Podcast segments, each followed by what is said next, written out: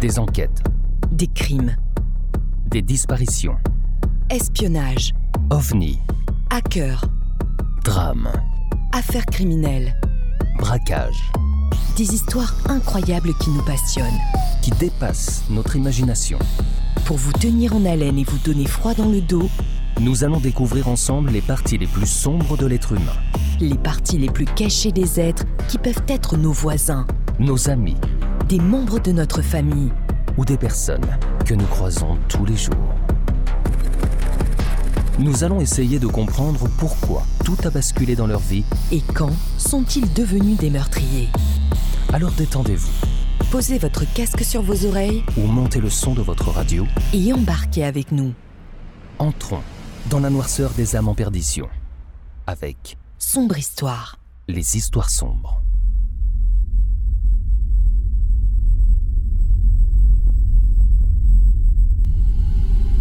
L'affaire du col Dyatlov est un événement ayant causé la mort de neuf skieurs et randonneurs dans le nord de l'Oural en Russie, approximativement dans la nuit du 1er au 2 février 1959. Cet événement eut lieu sur le versant est du mont Kolatsiaki, signifiant montagne morte. Le col de montagne où se déroula l'affaire a depuis été renommé col Dyatlov, d'après le nom du chef du groupe, Igor Dyatlov.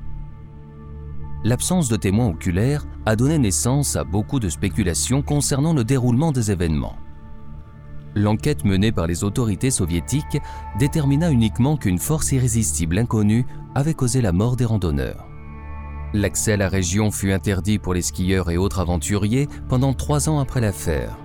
La chronologie des événements dans la nuit du 1er au 2 février reste incertaine, faute de survivants.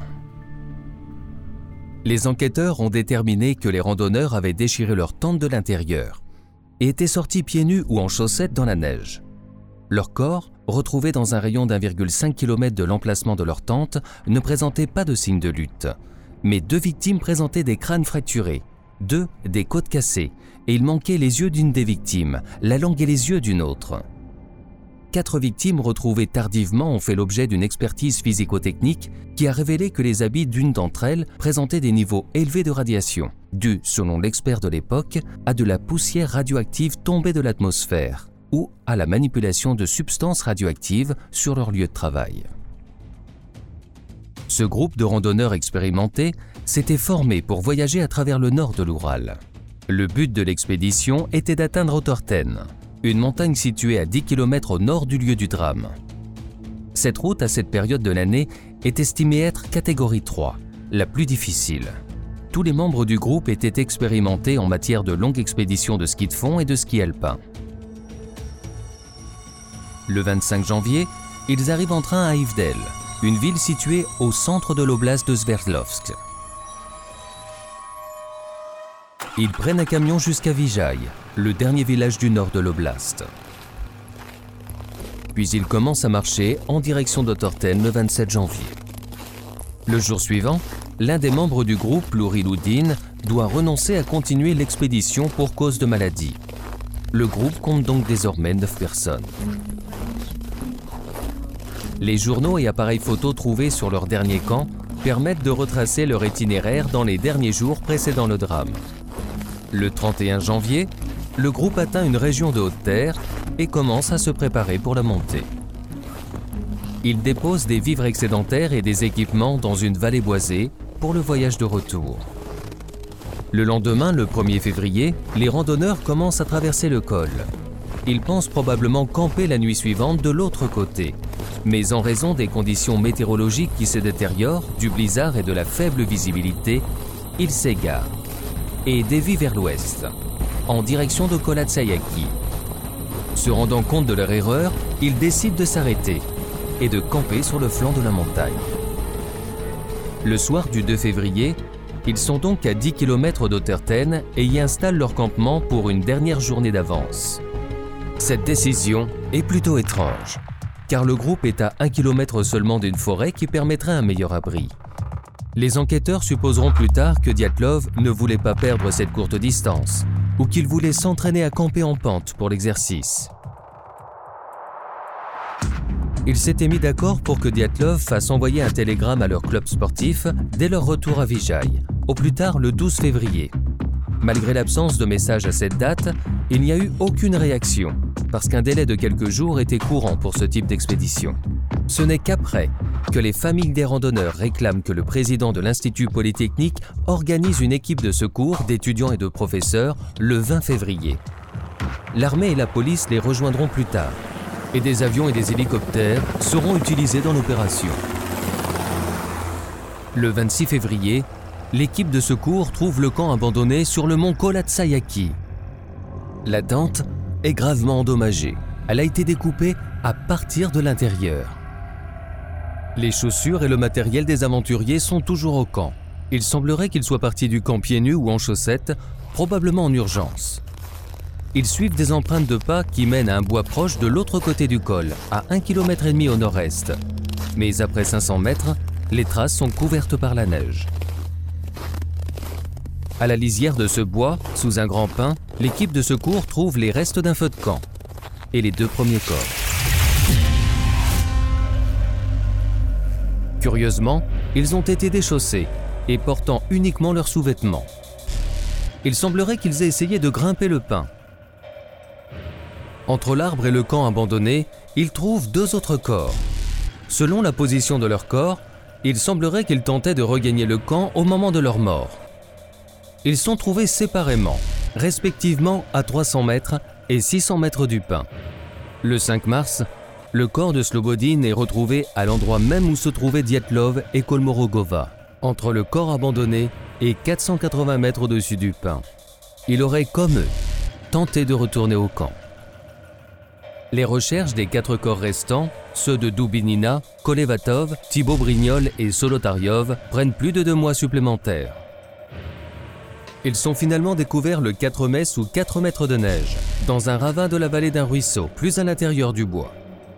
Les corps sont mieux vêtus que les autres, et ils portent des vêtements des autres randonneurs, dont les corps ont été retrouvés les premiers.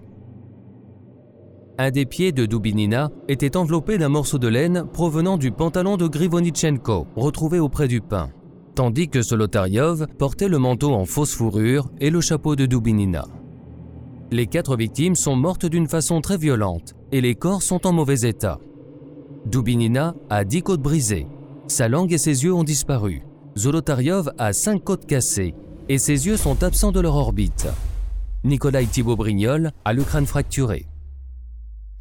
Une première enquête commence immédiatement après la découverte des cinq premiers corps. Un examen médical ne trouve pas de blessures pouvant causer la mort. La conclusion est donc qu'ils sont tous morts d'hypothermie. Slobodin présente une petite fêlure sur le crâne qui n'est probablement pas une blessure mortelle. Ribonichenko a des blessures à la jambe et une morsure à la main qui s'est faite lui-même. La peau ainsi arrachée lui est restée dans la bouche. Diatlov a des écorchures autour des chevilles et une entaille à la paume.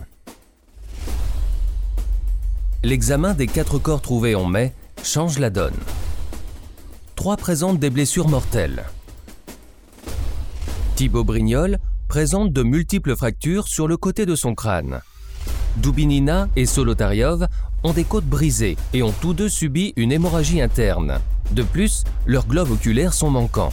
Quant à Kolevatov, il avait le nez cassé et le cou déformé, mais il est mort d'hypothermie, comme les cinq premiers randonneurs. Les corps ne présentent pas de blessures externes correspondant aux fractures relevées, comme s'ils avaient été soumis à une très haute pression. Le corps de Dubinina est celui présentant le plus de traumatismes externes.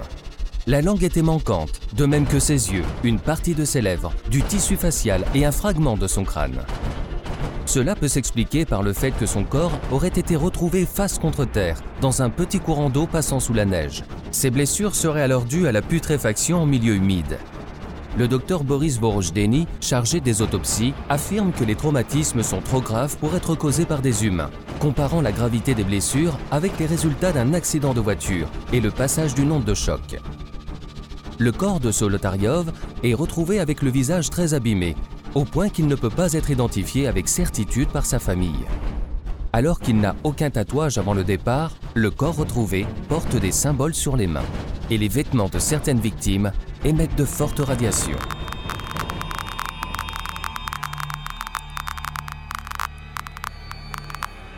L'enquête conclut rapidement qu'il n'y a pas de traces d'agression par une autre personne et considère l'affaire classée. Au moment des faits, la température était très basse, environ moins 25 à moins 30 degrés Celsius, et une tempête sévissait, mais les morts ne sont que partiellement habillés. Certains ne portent qu'une chaussure, et d'autres pas de chaussures du tout. Certains portent seulement des chaussettes. D'autres portent des morceaux de vêtements qui paraissaient avoir été découpés dans les habits de ceux qui étaient déjà morts. Toutefois, en Suède, des chercheurs ont montré que des décès par hypothermie sont parfois associés à des épisodes de déshabillage paradoxal, qui a typiquement lieu pendant une hypothermie moyenne à sévère quand la personne devient désorientée et agressive. Ce comportement est avancé pour expliquer le fait que les victimes ont été retrouvées dévêtues. Les journalistes, parlant des parties de l'enquête qui ont été rendues publiques, révèlent que six membres du groupe sont morts d'hypothermie et trois de blessures mortelles il n'y avait aucune raison de penser qu'il y avait d'autres personnes présentes sur le Kolat Sayaki ou dans les environs. La tente a été déchirée depuis l'intérieur. Les victimes sont mortes 6 à 8 heures après leur dernier repas. Les empreintes de pas montrent que tous les membres du groupe sont partis à pied de leur plein gré. Le docteur Boris Vorogeni déclare que les blessures mortelles sur trois des corps ne peuvent pas avoir été causées par un autre humain, parce que la force des coups était trop grande et les parties charnues n'ont pas été endommagées. Les tests médico-légaux de radiation montrent de hautes doses de contamination radioactive sur les vêtements de certaines des victimes. Les enquêteurs arrivent à la conclusion que les membres du groupe sont tous morts d'une force irrésistible, inconnue. Compte tenu de l'absence des blessures externes et de signes de lutte sur les cadavres, de la présence de toutes les valeurs du groupe et en tenant compte des conclusions de l'expertise médico-légale concernant les causes de la mort des touristes, il convient de considérer que la cause du décès des touristes fut une force spontanée à laquelle les touristes n'étaient pas à même de résister. L'enquête est officiellement close en mai 1959, en raison de l'absence dans les actions attribuées à l'inculpé d'éléments constitutifs d'une infraction. Les documents sont envoyés à un fonds d'archives secret et des photocopies ne sont rendues publiques que dans les années 1990. Mais certaines parties manquent. Le doute plane sur ce qu'entendraient les enquêteurs par une force spontanée et irrésistible. Rien ne permet d'affirmer qu'ils pensaient nécessairement à une catastrophe naturelle. Le dossier ne contient pas de documents météorologiques qui étayeraient cette interprétation. Le ministère public de l'oblast de Sverdlovsk, qui est chargé de mener de nouvelles investigations par son instance supérieure à Moscou, a déclaré Tant qu'on ignore quelle est cette force irrésistible dans le nord de l'Oural, chaque touriste qui y voyage risque de se retrouver dans la même situation. Nous devons répondre à la question de savoir s'il existe ou pas là-bas une force irrésistible susceptible de provoquer de tels effets terribles. Plusieurs responsables locaux ont reçu un blâme pour les défauts dans l'organisation du travail touristique et le faible contrôle. L'un d'entre eux était le président de l'Union municipale des associations sportives bénévoles. Dans ses mémoires, celui-ci affirme qu'on leur a expliqué qu'ils étaient punis puisque des gens avaient péri et qu'il fallait que quelqu'un en porte les conséquences.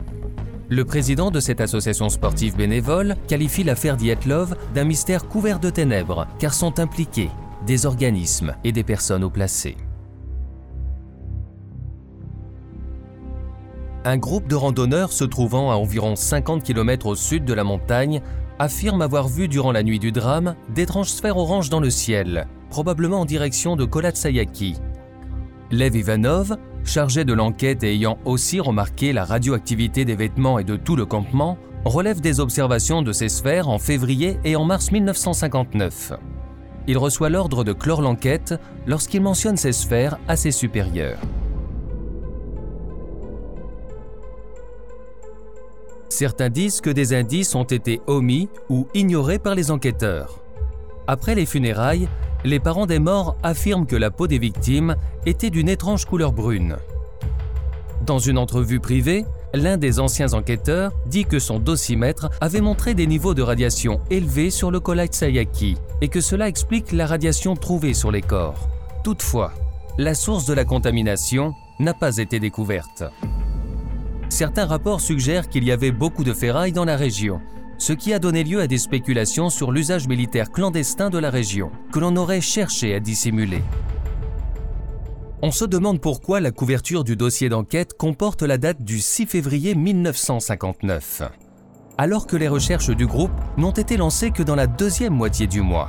Selon l'explication du ministère public de l'oblast de Sverdlovsk, chargé des nouvelles investigations menées en 2019, cette datation est celle de la plus ancienne pièce du dossier qui provient vraisemblablement d'une toute autre affaire et qui n'est pas liée directement à l'affaire Diatlov. L'expert médico-légal, Edouard Toumanov, qui a étudié le dossier à la demande des médias russes, avance que au moins une partie des étudiants ont été tués. Leur mort n'est pas due à une avalanche il se peut aussi que les faits se soient déroulés pendant le jour, et non pas forcément pendant la nuit. Les dégâts au niveau du visage de Dubinina et Zolotariov, la langue manquante à l'une et les yeux absents chez les deux, sont post-mortem et n'ont rien d'extraordinaire. Il est courant que les animaux mangent certaines parties de cadavres en commençant par les matières molles, les plus accessibles. Le délai post-mortem de 6 à 8 heures indiqué par le docteur Svorojdeni, car calculé à la base du contenu de l'appareil digestif des victimes, méthode obsolète biaisée par mille et un facteurs, est peu fiable pour dater le décès. Le décès par hypothermie, retenu pour 6 des 9 membres du groupe, ne peut être envisagé qu'à titre d'hypothèse. Car Vorojdeni avait beau l'écrire, il n'avait guère de chance de repérer à l'œil nu des taches de Wisniewski, lésions brun foncé de la sous-muqueuse gastrique, caractéristique d'une mort par hypothermie, étant donné l'état de putréfaction dans lequel se trouvaient les organes internes des victimes au moment de l'autopsie. Le sang sombre et fluide, que Vorojdeni prend pour un autre signe de décès par hypothermie, n'en est pas un. Au contraire, les personnes mortes d'hypothermie ont le sang rouge vif. La description des organes internes et des causes de décès des cinq premiers corps retrouvés est pratiquement identique à une virgule près alors qu'il aurait forcément dû y avoir des différences. Les lividités cadavériques sont situées pour toutes les victimes sur le côté arrière du corps. Or, toutes les victimes n'étaient pas allongées sur le dos. Slobedin et Dorochenko ont été retrouvés face contre terre et Kolomorogova sur le flanc. Il s'ensuit que quelqu'un, soit Morojdeni, soit l'enquêteur qui s'est occupé en amont de la fixation de l'état des lieux, a dû se tromper. Les résultats des analyses chimiques de morceaux d'organes internes des cadavres ordonnés par Vorojdeni sont absents du dossier.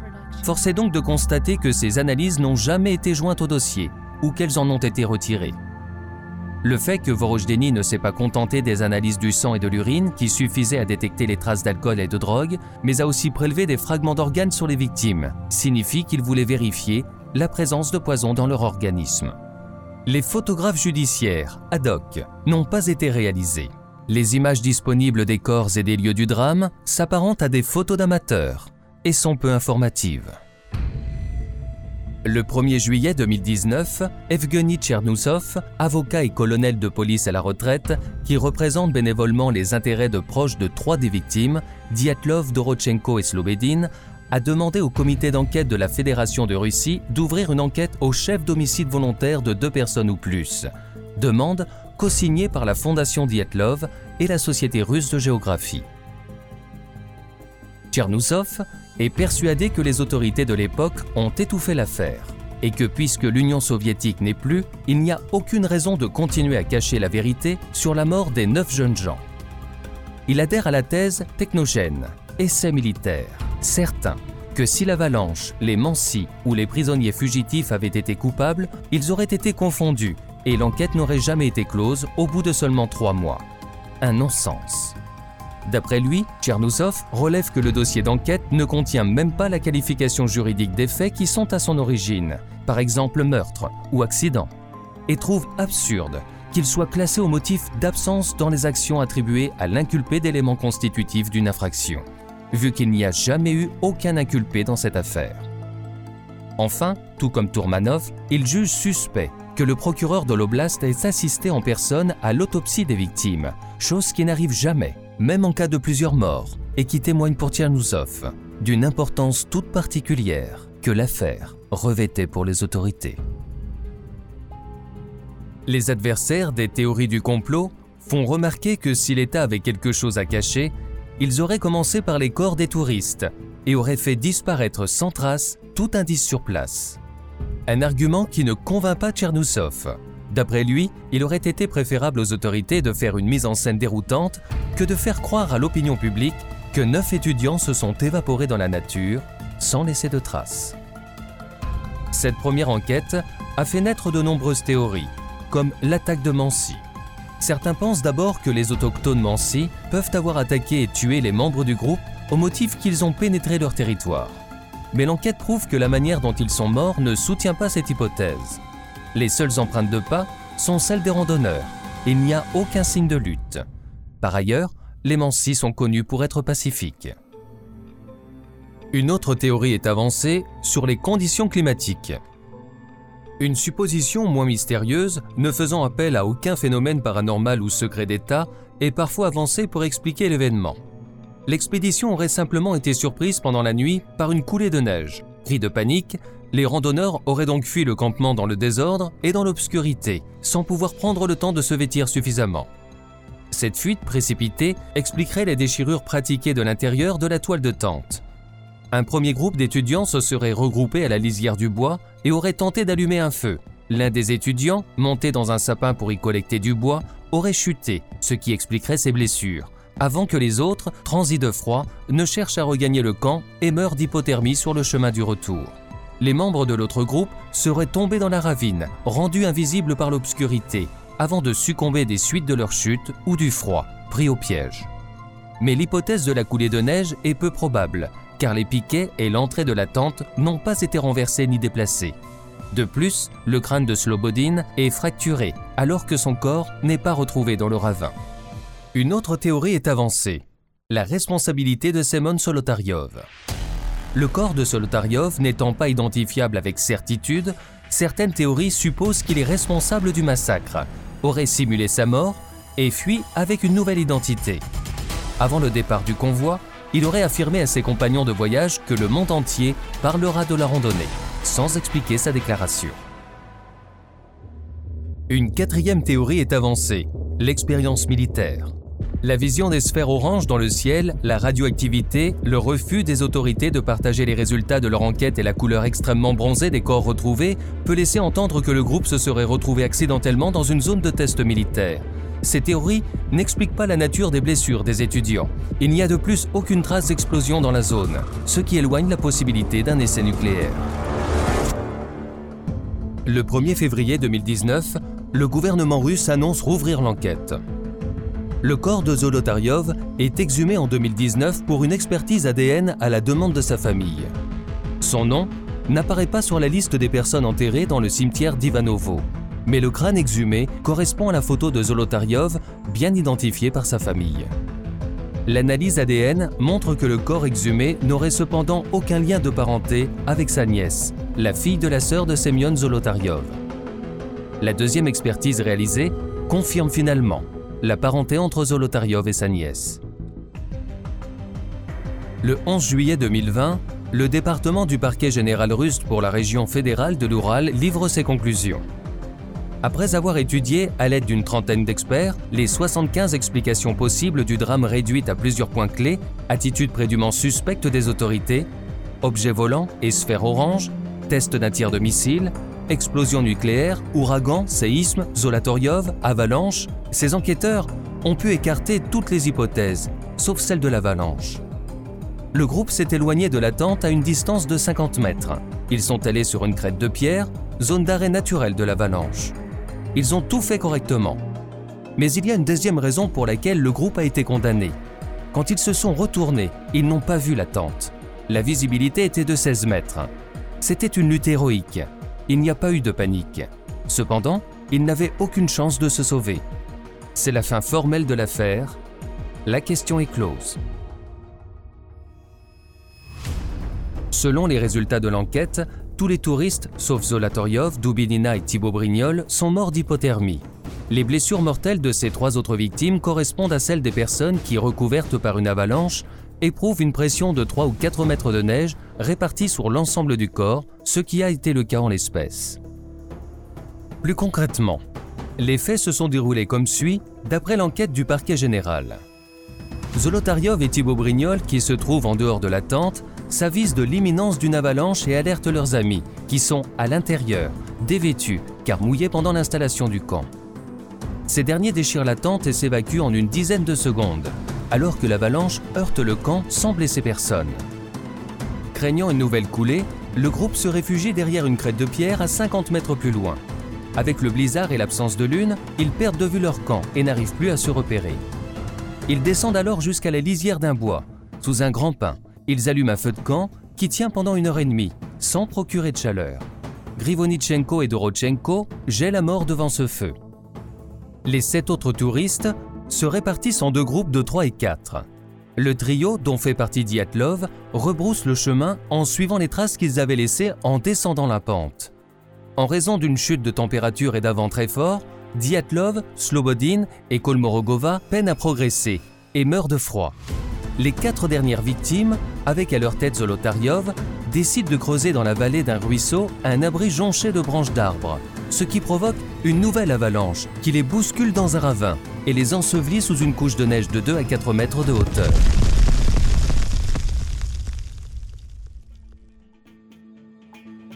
Le 28 janvier 2021, deux chercheurs de l'EPFL et de l'ETH Zurich publient un article où ils proposent, grâce à des modèles analytiques et des simulations informatiques, une explication.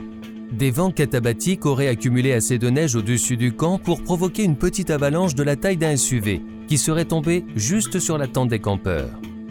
Ils demandèrent pour cela l'aide de Johan Gaume, un spécialiste qui avait participé aux effets spéciaux de neige du dessin animé de Disney La Reine des Neiges pour simuler l'effet d'une coulée de neige sur le corps humain. Ils utilisèrent aussi les données obtenues par General Motors, qui dans les années 1970 avait utilisé 100 cadavres pour faire des tests de mise au point des ceintures de sécurité. La modélisation informatique des deux chercheurs a permis d'établir qu'un bloc de neige lourde d'une taille de 5 mètres de long aurait pu briser les côtes et le crâne des randonneurs dormant dans un lit rendu rigide par la présence des skis placés en dessous. Ces blessures n'auraient pas été mortelles, expliquant que les victimes auraient pu sortir de leur tente et essayer de fuir. En 1967, l'écrivain et journaliste Lori Larovoy de Sverdlovsk publie un roman inspiré de l'affaire de la plus grande complexité. Larovoy est impliqué dans les recherches pour le groupe de Dyatlov et dans l'enquête en tant que photographe officiel dès le début de l'enquête et connaissait donc bien l'affaire. Il écrit le livre pendant la période soviétique, quand les détails de l'accident sont maintenus secrets et il évite de révéler ce qui n'est pas dans l'explication officielle ou déjà bien connu. Le livre idéalise l'affaire, qui finit de manière bien plus optimiste que ce qui est réellement passé. Seul le chef de groupe est trouvé mort. Les collègues de la Rovoy disent qu'ils avaient rédigé des versions alternatives du roman et que deux furent refusées par la censure. Depuis la mort de la Rovoy en 1980, toutes ses archives, y compris ses photographies, journaux et manuscrits, sont introuvables. Certains détails de l'affaire sont rendus publics en 1990 grâce à des publications et discussions dans la presse régionale de Sverdlovsk. L'un des premiers auteurs est le journaliste Anatoly Gouchin. Il dit que la police lui a permis de lire les documents originaux de l'enquête et d'utiliser ses sources dans ses publications. Il note qu'un certain nombre de pages sont exclues des documents, ainsi qu'une enveloppe mystérieuse mentionnée dans la liste des éléments de l'enquête. À la même époque, des photocopies de certains documents commencent à circuler parmi d'autres enquêteurs officieux. Gouchin résume ce qu'il trouve dans son livre Le prix des secrets d'État et neuf vies. Certains le critiquent parce qu'il se concentre sur la théorie spéculative d'une expérience soviétique d'une arme secrète. Mais la publication de l'œuvre suscite une discussion publique, stimulée par la fascination du paranormal. Beaucoup de ceux qui sont restés silencieux pendant 30 ans commencent alors à parler de nouveaux détails de l'affaire. Parmi eux, un policier à la retraite, Lev Ivanov, qui mena l'enquête officielle en 1959. En 1990, il publie un article et affirme que l'équipe d'enquêteurs n'avait aucune explication rationnelle pour l'accident. Il ajoute également qu'il a reçu des ordres directs de la haute administration pour stopper l'enquête et maintenir les éléments secrets, et ce, après qu'il eut mentionné le fait que l'équipe aurait vu des sphères volantes. Ivanov croit personnellement en une explication paranormale, et plus particulièrement les ovnis. La fille d'Ivanov, interrogée par des médias dans les années 2010, soutient néanmoins que son père, décédé en 1997, était réaliste, ne lisait pas de fantastique et ne croyait pas aux ovnis. et qu'il a écrit cet article sûrement pour attirer l'attention sur l'affaire qu'on lui avait forcé à classer, en jouant sur les thèmes des ovnis, en vogue dans les années 1990. Elle prétend aussi que son père disait qu'on ne l'avait pas laissé exploiter la thèse militaire et que, astreint à clore l'enquête, il avait délibérément choisi une formule passe-partout, force irrésistible, afin de n'exclure aucune possibilité. En l'an 2000, une chaîne de télévision régionale produit le documentaire Le mystère du col Dietlov. Avec l'aide de l'équipe de tournage, un écrivain, Anna Matveeva, publie la nouvelle fiction documentaire du même nom. Une grande partie du livre comporte des citations de l'enquête d'origine, les journaux des victimes, des entrevues avec des membres de l'équipe qui rechercha les randonneurs et d'autres documentaires collectés par les réalisateurs du film. Le livre est rédigé du point de vue d'une femme moderne, l'alter ego de l'auteur, qui tente de résoudre le mystère. Malgré la présence de la narration fictive, le livre de Matveeva reste la meilleure source documentaire sur l'affaire jamais rendue publique. Les pages des rapports d'enquête, dans la forme de photocopies et transcriptions, sont également graduellement mises en ligne sur un forum web. La fondation Diatlov est créée avec l'aide de l'Université technique d'État de l'Oural et Lori Gutchevich à sa tête. Le but de la fondation est de convaincre l'administration russe de rouvrir l'enquête sur l'affaire et d'entretenir la mémoire des randonneurs. Dans une interview donnée en 2013 et dans un documentaire sorti en 2017 sur la chaîne Rosia 24, Eugénie Okishev, ancien chef adjoint du département des enquêtes du ministère public de l'Oblast de Sverdlovsk, affirme que le procureur adjoint de la RSFSR, Léonie Ourakov, a ordonné de classer l'affaire après que les enquêteurs ont cherché à savoir s'il y avait eu des essais militaires dans la région. Ourakov a également exigé qu'Orikev et ses collègues soutiennent devant l'opinion publique la thèse de l'accident ce qu'ils ont fait. Les pièces à conviction et les membres du ministère public qui les ont étudiées ont été soumis à des contrôles radiologiques dont les résultats ne leur ont jamais été communiqués. Pour toutes ces raisons, Okishev privilège la thèse militaire. En 1963, des étudiants de l'Institut Polytechnique de l'Oural ont installé sur les lieux du drame une plaque commémorative avec les noms des victimes et l'inscription ils étaient neufs, en mémoire de ceux qui sont partis et qui ne sont pas revenus. Nous bâtissons ce col du nom du groupe de Dietlov. Depuis, le col est appelé en abrégé Col Dietlov. En 2013, le réalisateur René Hardlin s'inspire de l'histoire pour Dietlov Pass Accident, qui reprend en partie la théorie du complot gouvernemental russe tout en y incorporant un rapport avec l'expérience de Philadelphie un jeu vidéo intitulé Colat et s'inspirant de cette affaire sort le 10 juin 2015. La même année, le 20 octobre 2015, le groupe de doom metal russe Kaunan lui consacre un album intitulé Sorninai. En fin 2020, Laya Kulikov réalise une mini-série russe en 8 épisodes intitulée Dead Mountain de Dietlov Pass Accident, narrant les événements vécus par les randonneurs ainsi que l'enquête qui suivit. La série reste inédite dans les pays francophones.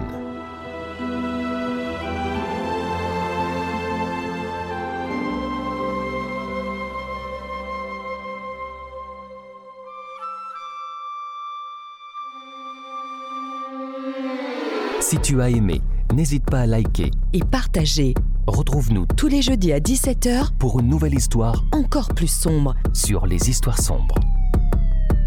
Pour ne rien manquer, Abonne-toi sur notre page Facebook Twitter, Instagram, ou sur notre site internet. Soutiens la production de nos épisodes. sur Tipeee ou Patreon. Tragiprod te remercie pour ton écoute. Et ton engagement. Une coproduction Valérie Marinelli Et Aurélien Nancel. pour Sombre Histoire. Les histoires sombres.